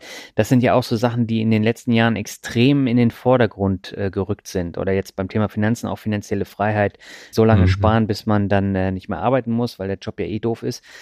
Mir wird das immer zu einseitig dann äh, dargestellt. Und mhm. es gibt ja Hamsterrad-Blogger, die dann zeigen, wie man mit, äh, mit einem Blog dann äh, reingehen kann in die Selbstständigkeit und alles wird toll und das wird dann glorifiziert. Bei den digitalen Nomaden ist es ähnlich. Du hast jetzt aber zwei sehr interessante Gesprächspartner gehabt, die gar nicht so unterschiedlich sind, nämlich Boboli Fischer, das ist die Frau von Alex Dividendenfischer, den ich ja auch schon im Podcast ja, genau, Gast ja. habe. Und sie war ja auch in einem großen Konzern im Betriebsrat, war vorher auch Führungskraft. Und Florian Astor, der war auch, ich glaube, Teamleiter bei der Lufthansa. Und die sind beide nach vielen Jahren Konzernkarriere jetzt ausgestiegen, weil sie keinen Bock mehr drauf haben. Und die Geschichten dahinter, die sind auch super spannend. Ist das Thema denn nach wie vor noch so, so akut, dass man sagt, man muss unbedingt aus diesem Job raus, weil das ist ja alles äh, wie Knast? Oder ändert sich da auch was? Ja, also ich, ich glaube, diese Entwicklung war auch ganz normal. Also auch wieder schwarz und weiß. Das mhm. ist vielleicht der, der Titel dieser, dieser Episode. also da gibt's die Ersten, die sagen, oh, ist doch alles doof, lasst uns das Hamsterrad verlassen. Ja. Und dann machen das ganz viele, also es ist so schwarz, also alles schwarz malen und so. Dann weiß sind die, die da bleiben und sich nicht trauen. Ja. Aber da gibt's auch ganz viele Zwischenmöglichkeiten. Und ich glaube, dass es eine Phase gab, wo alle gekündigt haben, oder nicht alle, aber wo die ersten dann so, so sauer waren und dann, wir müssen hier raus. Und heute kann man, und auch hier vielfältiger, wir können das differenzieren. Wir können feststellen, hm, ich könnte jetzt alles hinwerfen, alles hinschmeißen und dann verdiene ich aber kein Geld mehr. Und mhm. was mache ich dann? Und ich kann auf der anderen Seite aber auch für immer hier bleiben und dann spare ich und dann kann ich mit 55 endlich finanziell frei sein oder mit 45. Das sind noch 15 Jahre. Krass, mhm. das ist ganz schön lang. Und also dieses Schwarz-Weiß, ich glaube, in der Mitte liegt auch hier die Wahrheit. Also wir können heute gerade durch New Work, wir können Arbeitsmodelle wahrnehmen. Wir können Teilzeit angestellt sein, haben wir diesen ganzen gesetzlichen Krankenversicherungen, Rentenversicherungskram, alles mit einer Anstellung, 50 Prozent, einfach beiseite geschoben. Dann können wir uns nebenberuflich selbstständig machen. Wir können ähm, uns sozial engagieren. Wir nehmen, erleben gerade so, so einen Anstieg an Social Entrepreneurship, also immer mehr äh, Menschen sagen, ja, wir wollen ein Unternehmen gründen, aber das soll sozial sein. Also die Gewinne werden irgendwie reinvestiert in, in soziale Projekte oder von jedem Euro wird ein Anteil an soziale Projekte abgegeben. Also wir, diese Vielfalt, die muss nicht da, da enden, dass man sagt, ich schmeiß jetzt alles hin und äh, laufe jetzt zwei Jahre durch die Wüste. Das kann ein Weg sein, mhm. aber das muss es nicht sein. Und ich glaube, dass immer mehr Menschen ähm, das differenzieren. Und ja, ich würde behaupten, dass, dass das vielleicht sogar ein Stück weit abnimmt, sondern dass wir eher diese Mischform sehen. Mhm. Ja, aber auch hier wieder, man kann sich ja interessante Anreize dann holen, aber trotzdem würde ich jetzt nicht von heute auf morgen meinen Job hinschmeißen, weil ich der Meinung bin, Hamsterrad ist scheiße. Genau, genau, ja. genau. Also du würdest überlegen und du würdest sagen, hm, vielleicht mache ich ein bisschen weniger, ne? vier Tage die Woche oder so. Ne? Also du würdest irgendwie noch, und auch hier, das, die, die persönliche, äh, die persönlichen Sicherheitsbedürfnisse, die persönlichen Entfaltungsmöglichkeiten, also all das spielt ja mit rein. Und auch hier, es gibt nicht diese eine äh, Schablone, die natürlich dann im Netz so verdient man nun mal Geld. Man macht einen Blog und sagt, so und so äh, geht's, äh, überweis mir 100 Euro, dann kriegst du meine PDF und dann kannst du Folgendes tun und dann wirst du reich. Nee, das ist ja Bullshit. Also das, das mag bei manchen funktioniert haben und bei manchen wird es auch funktionieren, aber bei den meisten halt nicht. Und sich den eigenen Motiven wirklich äh, klar zu werden, tief reinzuhören, was will ich denn, was brauche ich denn, das ist viel wichtiger. Also wenn ich irgendwie äh, nachts nicht schlafen kann, wenn ich nicht weiß, ob ich nächsten Monat den Kühlschrank voll kriege, dann ist eine hundertprozentige Selbstständigkeit ziemlich fies. so, so, das kann äh, dich richtig, richtig krank machen. Es kann sein, dass du ein Jahr später nicht mehr lebst. Wenn du aber sagst, Mensch, ich, ich bin schon immer mit wenig ausgekommen, ich mag den Minimalismus und äh, mir ist Reisen sehr wichtig, ich habe noch 5000 Euro auf der hohen Kante, wird schon passen, dann ist vielleicht genau diese Leichtfüßigkeit, dieses Entspannte, dieses mal gucken, was kommt, bringt dich zu den Gelegenheiten und du kannst davon leben. Also auch hier gibt es nicht diese Schablone. Hm. Ja, also ich empfehle jedem und jeder mal in die beiden Folgen reinzuhören. Super spannend, gerade die mit Florian Astor. Der ist ja mit 30 äh, ist der Teamleiter geworden. Das war auch äh, eins seiner Ziele und hat dann, ich weiß gar nicht, wie alt war er da? 40, als ähm, er gekündigt hat? Nein, nein, nein. Äh, ich glaube 32. Und er war, ja, er war Europa-Vertriebschef. Äh, also er hatte über drei Milliarden Umsatzverantwortung. Also war schon steile Karriere und auch ziemlich viel hingeworfen, ja. Ja, und äh, da hat er dann von heute auf morgen gesagt, er geht auf Weltreise, ist dann komplett zu Fuß durch Neuseeland gelaufen, ja. was ja auch schon ein bisschen äh, skurril ist. Und nach einem Jahr hat er gesagt, ja, ja, er kann noch ein bisschen, hat noch ein Jahr rangehängt. lebte dann bei seinem äh, Kumpel auf der Couch über mehrere Monate und äh, wollte dann so ein, so ein äh, Golfportal aufbauen. Jetzt äh, ist es schon ein bisschen her, glaube ich, äh, das Interview mit ihm. Äh, ja. aber da musst du erstmal hinkommen, ne? Also von, von so einer Führungsposition dann hin zur Couch vom Kumpel. Und er ist absolut glücklich damit, muss man auch dazu sagen. Aber definitiv, definitiv. Da muss man sich halt die Frage stellen, möchte man das machen. Genau, genau. Also möchte ich das, kann ich das auch. Ne? Also ja. dieses möchte, ich möchte etwas und ich kann etwas, ist auch nochmal ein riesiger Unterschied. Also nur weil ich, also ich würde auch gern zwei Jahre irgendwie durch die Welt reisen, aber ich könnte das nicht, weil ich würde meine Familie vermissen, ich würde äh, Freunde vermissen, ich würde äh, auch ja die deutsche Mentalität wahrscheinlich vermissen irgendwann. Also ich wäre irgendwie vielleicht zu einsam oder so. Also das muss jeder für sich selber rausfinden. Aber mhm. dieses ähm, ja, also könnte mir vorstellen, dass wir alles irgendwie gerne mal ausprobieren möchten. Aber zwei Jahre oder ein, allein durch Neuseeland laufen würde ich auch super gerne machen. Aber ich weiß genau, wenn jemand sagt, Frank, kommst du morgen mit, neun Monate, würde ich sagen, nee, definitiv nicht. ne, hier, da haben wir, wir haben jeden Monat 2000 Euro für dich, du musst dich um nichts kümmern. Da würde ich sagen, nee, sorry, ich bin nicht dabei. Also so gerne ich das möchte, aber dann bin ich doch nicht dabei. Und das ist so wirklich, was will ich wirklich, wirklich? Ähm, also da sind, also da hat der Bergmann uns schon eine ganz kluge Frage mitgegeben. Hm. Lass uns nochmal auf deine Zukunft zu sprechen kommen. Hast du denn hm. jetzt irgendwelche Zukunftspläne, wo du hin möchtest, ähm, irgendwelche Ziele oder lebst du einfach so ins Jahr rein? ja, tendenziell lebe ich wirklich immer so ins Jahr rein und ich habe eigentlich keine Pläne, allerdings habe ich für nächstes Jahr Pläne. Das ist neu. Also ich okay. muss da erstmal lernen, mit umzugehen, weil ich mich schon ziemlich viel treiben lasse. Ich gucke immer, was passiert gerade. Also ich bin wirklich immer auf der Suche nach Gelegenheiten. Mhm. Und ähm, es sind auch jetzt spannende Anfragen reingekommen, ob ich vielleicht auch mal ähm, ja im Unternehmen etwas mache, also so vielleicht so könnte man das als Berater nennen vielleicht, ähm, vielleicht ein bisschen tiefer eintauchen bei manchen Themen, die vielleicht noch zu strange sind für, für äh, ja, normale Beratungsfirmen oder wo man sagt, ja, das ist vielleicht ein bisschen crazy. Da denke ich gerade ein bisschen drüber nach. Ich werde ein Buch schreiben nächstes Jahr. Ich äh, mache gerade einen Online-Kurs mit Lecturio, ähm, wo wir versuchen, ja, Unternehmen das Thema Digitalisierung so ein bisschen beizubringen, weil die Nachfrage da war, weil man gesagt hat, Mensch, irgendwie unsere Mitarbeiter, die brauchen irgendwie ein bisschen Anleitung. Da versuche ich digitale Transformation zu erklären. Mhm. Das ist auch neu für mich, weil man steht auf einmal vor der Kamera und äh, irgendwie stellt sich vor, wie da eine Person vor dem Laptop sitzt und irgendwie das lernt. Das ist eine ganz andere Ansprache, als wenn man da irgendwie 100, 200, 500 Menschen vor sich sitzen hat. Mhm. Und ja, und ansonsten gucke ich einfach, was passiert. Also das ist äh, auf Englisch ist ganz viel. Also ich äh, nehme wieder Englischunterricht, weil irgendwie sonst hatte ich irgendwie einmal im Jahr oder zweimal im Jahr eine englische Anfrage und jetzt ist es irgendwie ja, irgendwie jede Woche ist irgendwie, können sie auf Englisch und ja, jetzt ähm, ist jede Woche irgendwie so ein englischer Gig drin. Das macht total Spaß. Ich habe wieder total Freude daran, Englisch zu reden und ich nehme Unterricht, mache so äh, jetzt so, auch so eine, so eine Woche einfach so einen Intensivkurs, habe einen Sprachlehrer, wo ich auch mal Einzelunterricht nehme, weil ich sage, hey, das habe ich noch nicht so verstanden, kannst du mir das mal erklären? Also man lernt auch hier. Ähm, ja, mal gucken. Vielleicht ziehe ich nächstes Jahr mal für zwei, drei Monate nach London, um das noch mehr zu vertiefen und mit so einem ganz schrecklichen Slang wieder zu kommen. Weiß ich noch nicht. Aber das sind so, ja, sind so meine, meine Gedanken für 2019. Spannend. Aber man hat im Interview auch gemerkt, du bist schon eine spannende Persönlichkeit mit einer spannenden Karriere, die so komplett anders ist als das, was man kennt. Und ich glaube, das macht gerade die Geschichte auch aus. Ne? Ja, könnte sein. Ja. Dann lass uns mal abschließend zum Word Traffic kommen. Mhm. Das heißt, ich nenne dir ein paar Begriffe. Bin ich auch äh, gespannt, was du dazu sagst.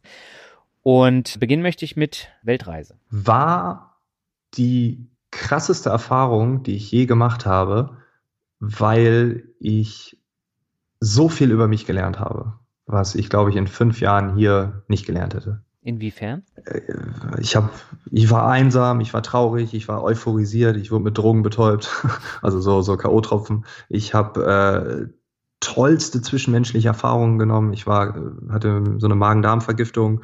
Da hat mich ein Argentinier einfach aufgenommen, mich in das Elternhaus von ihm reingesteckt, weil die Eltern im Urlaub waren. Da war ich drei Tage allein in dem Haus seiner Eltern. Ich hätte komplett alles ausräumen können. Ähm, also ich habe äh, so viel Menschlichkeit erlebt in, in, in Afrika, in, in Südafrika, in den Slums, wo ich dachte, boah, so viel Liebe, so viel Herzlichkeit. Ich, ja, ich, ja, ich habe zu mir gefunden, ein Stück weit auch.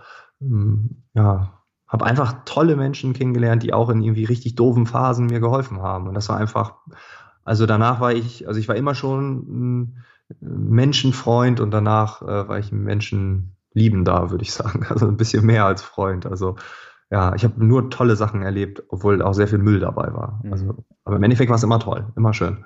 Selbst wenn du K.O.-Tropfen dann im Drink hast. Selbst da, ja. Hm. wo war das jetzt irgendwo in der Bar in Südamerika oder wo war das? Ja, Couchsurfing in Buenos Aires. Okay. Ja, also richtig bandenmäßig aufgezogen. Aber ich war der Einzige, bei dem äh, kein Geld gestohlen wurde, weil man es nicht gefunden hat. Das war das Gute. Ja. Was sonst noch mit mir gemacht wurde, keine Ahnung. Kann man drüber mutmaßen jetzt. Das, das wollen wir nicht. Ähm, Wenn man mich irgendwo im Internet findet, schreibt mir bitte keine Mail. Ich will es nicht wissen. Würdest du sowas nochmal machen? Ähm, also wenn ich nochmal, also zu dem damaligen Zeitpunkt definitiv, ähm, ich werde nie wieder sowas machen, stand jetzt, weil diese Erfahrung, die, die war so einmalig, die werde ich, ich würde es immer vergleichen und ich wäre immer enttäuscht. Mhm. Das hat mich emotional völlig überwältigt und es waren nur vier Monate, das durfte ich mir mal von den Abitur gerade Abiturienten aus äh, Australien anhören. Wie lange bist du unterwegs? Vier Monate. Was nur? Wir sind ein Jahr hier. Ja, ach komm, lass. so, aber das war, also es war, ich würde aber diese Reise so äh, nie wieder machen, nein. Mhm. Aber du hast es ja direkt nach dem Studium gemacht. Warum hast du dir von vornherein so ein Limit gesetzt von vier Monaten? Finanziell. Okay. Ähm, Angst, dann raus zu sein irgendwie. Und ich hatte meine, also da, also ich dachte so, ja, so vier Monate kann man machen, aber da muss man auch irgendwie arbeiten. Ne? Also ich muss dann, ich brauchte dann den Job und dann hatte ich dieses Jobangebot und habe gesagt, ja, vier Monate will ich reisen, dann würde ich nächstes Jahr anfangen, ja, alles okay und so. Und ich habe da noch äh, ganz klassisch gedacht einfach. Hm. Und das würde ich, ja, und währenddessen habe ich aber auch gedacht, ähm, nee, das reicht auch. Ich habe alle meine Traumziele gesehen in diesen vier Monaten und danach war auch vorbei. Ich habe auch keine Reiseziele mehr, wenn ich ganz ehrlich bin. Also wenn jetzt jemand sagt, ab morgen dürfen wir nicht mehr fliegen wegen Klimawandel, dann würde ich sagen, okay, bin ich dabei. Das war auch eine krasse Umstellung dann. Ja, aber ich fahre jetzt viel durch Deutschland und äh, äh, Österreich und Schweiz und, und, ja oder generell Europa jetzt, aber ähm, das gibt schon auch schöne Ecken, die man dann angucken kann. Ist nur das Wetter ist noch nicht so schön. ja. Aber man kann auch die regionalen äh, Biere in Franken oder ähm, die äh, regionalen Spezialitäten auf dem Frühstückstisch kennenlernen. Und die geben einem auch, wenn man will. Also ich habe nach der Weltreise habe ich gesagt, ganz kurze Story noch, hat ein Mädel mich gefragt, äh, Frank, ähm, wie schaffst du es eigentlich, dass du noch jeden Tag Weltreise hast? Und ich so, was ist das für eine Frage? Ja, ich habe das Gefühl, du bist jeden Tag auf der Weltreise. Und da habe ich gesagt, nee, das ist ja Quatsch.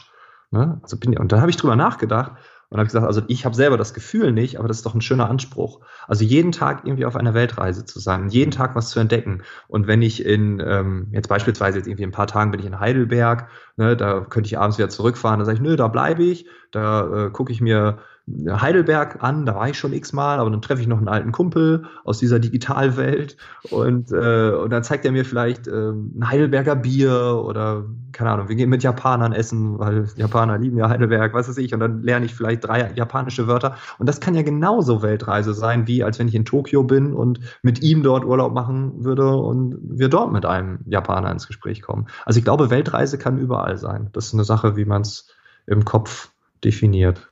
Sehr schön gesagt. Dann lass uns gleich mal zum nächsten kommen. Ähm, ja. Das äh, ist so ein bisschen ähnlich, das ist nämlich Glück. Glück. Uh. so viele Bücher über Glück gelesen, ich habe so viel philosophiert über das Thema. Ich glaube, glücklich ist man äh, nicht, weil man äh, finanziell unabhängig wird. Ha, jetzt habe ich alle deine Hörer getroffen. glücklich wird man nicht, wenn man äh, finanziell frei ist. Glücklich wird man nicht, weil man irgendein Ziel erreicht, sondern ich glaube wirklich, ähm, also meine glücklichsten Momente ähm, waren immer die in dem Moment. Also die Momente zu fühlen, zu spüren. Ne? Also was ich eben gesagt habe, ich hatte vor, vor ein paar Tagen diesen Auftritt bei PwC, 1500 Leute und das war ein wahnsinnig toller Auftritt, das hat so einen Spaß gemacht. Und im Nachgang war man glücklich, aber am glücklichsten war ich währenddessen, da war ich im Flow und alle waren im Flow und das war einfach cool und ähm, ich glaube, ne, also das Thema Achtsamkeit, ja, das ist ein Buzzword, aber ich glaube, Glück ist jetzt und hier und nicht das große weit weg und dann, wenn wir da sind. Also ich habe ganz viele Ziele gehabt und als ich es erreicht habe, als ich meinen ersten Fernsehauftritt hatte, als ich das erste Mal mein Solo gespielt habe oder so, ja, das ist Glück, aber es ist immer der Moment. Mhm. Und du kannst auch beim dritten, beim vierten, beim fünften Fernsehauftritt oder beim dritten, vierten, fünften Solo genauso ein Glück empfinden, wenn man es zulässt. Also Glück ist der Moment, glaube ich. Okay. Und Gesundheit. das, wenn man krank ist, ist nicht, ja, ist nicht, nicht glücklich. Ja. Der nächste Begriff ist äh, Shiny Objects Syndrom. Oh, das liebe ich. Das, oh, das ist mein größtes Problem. Also ich werde von diesem Syndrom am Tag 50 Mal angegriffen und das ist schrecklich. Also ich bin jemand, der sich eh treiben lässt. Ich bin jemand, der kreativ ist, wild ist und also ich bin froh, wenn ich mich eine Stunde an den Laptop setzen kann. Und ich muss richtig damit kämpfen. Und ja, es macht viel kaputt, aber es führt auch zu sehr viel. Also ich, in dem Moment bin ich bei Twitter, sehe einen Artikel und denke, oh, jetzt sind hier oben gerade zwei Synapsen zusammengekommen. Danke, da kann ich jetzt 20 Minuten drüber reden. okay. Das Problem zu einem Optimum treiben dann. okay. Der nächste Begriff ist Geldanlage. Geldanlage habe ich echt richtig lange aufgeschoben, weil ich kein Geld verdient habe.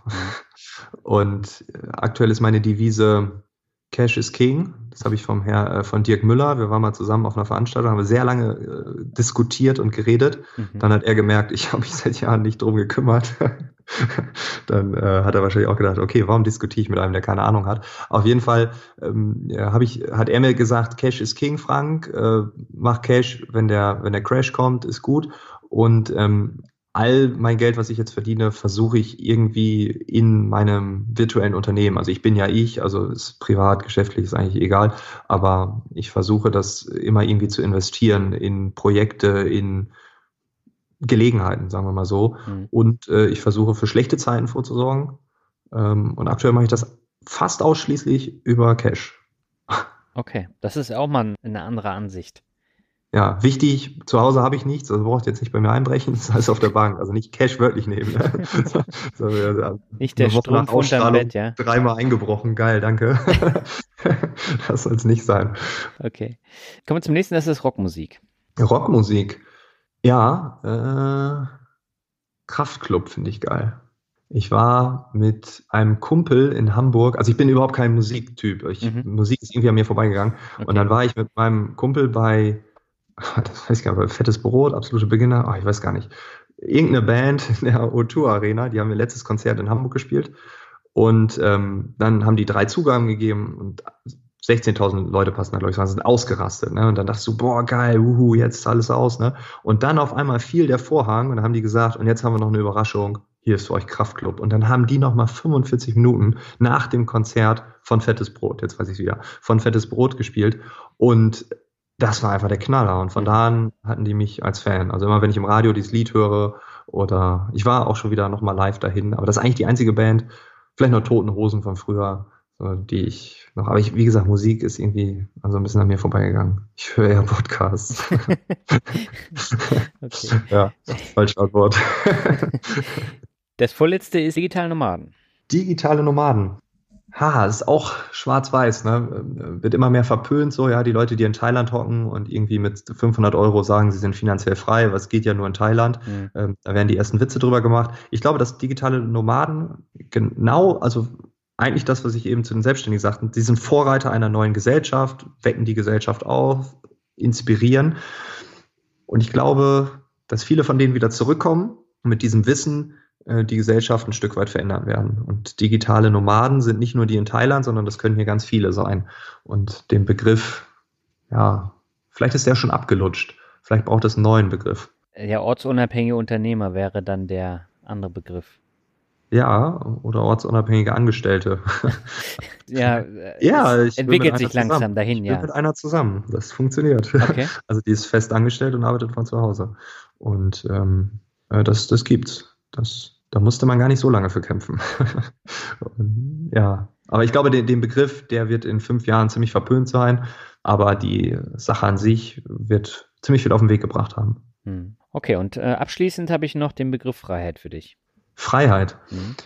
Oh, das ist äh, eigentlich mein, er hätte Unabhängigkeit gesagt, das wäre das wär mein Begriff überhaupt gewesen, aber direkt dahinter kommt ja die Freiheit. Ja. Nein, frei zu sein heißt für mich, das zu tun, was ich will ähm, und gar nicht so, ich will das wie so ein kleines Kind, sondern eher ich möchte das tun, was mir jetzt gut tut. Und das kann sein, dass ich jetzt ähm, Englisch lerne, weil ich irgendwie äh, in ganz Europa dann irgendwie auf irgendwelchen Konferenzen rumspringe, mhm. weil mir das gerade Spaß macht. Das kann aber auch heißen, dass ich in zwei Jahren sage, ich will nicht mehr durch Europa jetten, weil ich stehe kurz vor dem Burnout, weil irgendwie zu viel und ey, jetzt habe ich auch Spanisch angefangen, weil Madrid anrief oder so, weiß ich nicht. Ähm, also auf sich und seinen Körper zu hören und äh, also das ist mir schon sehr wichtig. Also nicht etwas zu tun, weil man es machen muss, sondern, sondern zu tun, weil man wirklich, wirklich dahinter steht. Also da habe ich vielleicht die Devise von Bergmann auch zu oft schon gepredigt. Ich setze sie, glaube ich, sehr stark um. Und wenn ich etwas nicht will oder wenn ich denke, nee, jetzt brauche ich einen Tag Auszeit, dann bin ich auch meinen Tag einfach offline und äh, dann können Leute anrufen, dann, also habe ich das Handy nicht dabei. Einfach weil ich merke, nee, ich brauche jetzt mal einen Tag durchlüften oder ähm, ich muss einen Freund treffen oder meine Freundin hat mich ein paar Tage nicht gesehen, ich muss jetzt irgendwie ähm, das ist für mich absolute Freiheit und das äh, ist für mich das höchste Gut. Hm. Ja, und diese Freiheit hast du dir jetzt auch erarbeitet. Auf jeden Fall, ja. Hm. ja.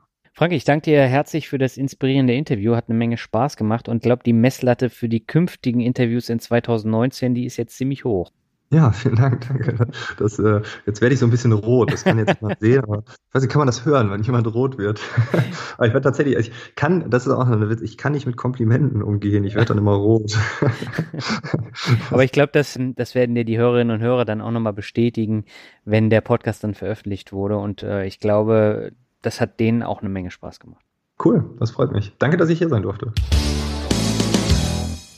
Ja, soweit das Interview mit Frank Eilers. Das war ein sehr lebendiges Gespräch und ich bin froh, dass das Interview jetzt mit zwei Jahren Verspätung doch noch stattgefunden hat. Und ja, also ich glaube, für die kommenden Interviews ist die Messlatte sehr hoch, wobei ich dir jetzt schon sagen kann, die nächste Folge wird ähnlich unterhaltsam. Aber da geht es tatsächlich rein um die Themen Börse und Finanzen. So, zum Abschluss habe ich noch Bewertung für dich. Die erste stammt von Podcast Bahnfahrer. Er schreibt einfach nur genial und sehr informativ. Sehr informativ und locker. Genauso kann das trockene Thema Finanzen verständlich rübergebracht werden. Ja, vielen Dank für die Bewertung. Dann habe ich eine negative Bewertung. Da steht, naja, viel Werbung, viel Halbwissen, das ist alles nur kein Rock. Ja, bei der Bewertung frage ich mich natürlich, was ich da mitnehmen soll, weil äh, das sagt nichts aus und äh, gerade den Interviewpartnern dann auch Halbwissen abzusprechen, ist natürlich dann äh, nicht, nicht ganz so passend. Aber gut, Kommen wir zur letzten Bewertung für heute, iFirefighter I. Er schreibt einfach super, meine erste Bewertung für einen Podcast und mir ist es eine Ehre, sie dem Finanzrocker zu geben. Wirklich ein klasse Podcast und Blog. Ich kenne auch andere Podcasts, die sehr einschläfernd wirken oder schon fast sektenhaft klingen, aber hier ist es super umgesetzt. Manche Bewertungen kann ich nicht nachvollziehen, denn wie Werbung kommt es mir nicht vor. Natürlich sind die Interviewgäste daran interessiert, ihre Leistung vorzustellen. Aber selbst diese Interviews sind inspirierend und geben einfach mal neue Denkanstöße. Wer sich mit dem Thema Finanzen beschäftigt, sollte sich sowieso noch näher über die Sachen informieren. Man merkt förmlich die Steigerung der Qualität. Jeder hat mal klein angefangen und hier merkt man, dass er sich versucht zu verbessern und es auch schafft. Leider beim Gerd Kommer Interview nicht. Kleine Anfragen werden sogar sehr schnell beantwortet. Echt super. Ich würde sogar mehr Sterne geben, wenn es möglich wäre. Ich, kann jedem diesen Podcast und der Finanzvisier rockt nur empfehlen. Ja, herzlichen Dank für die sehr lange Bewertung.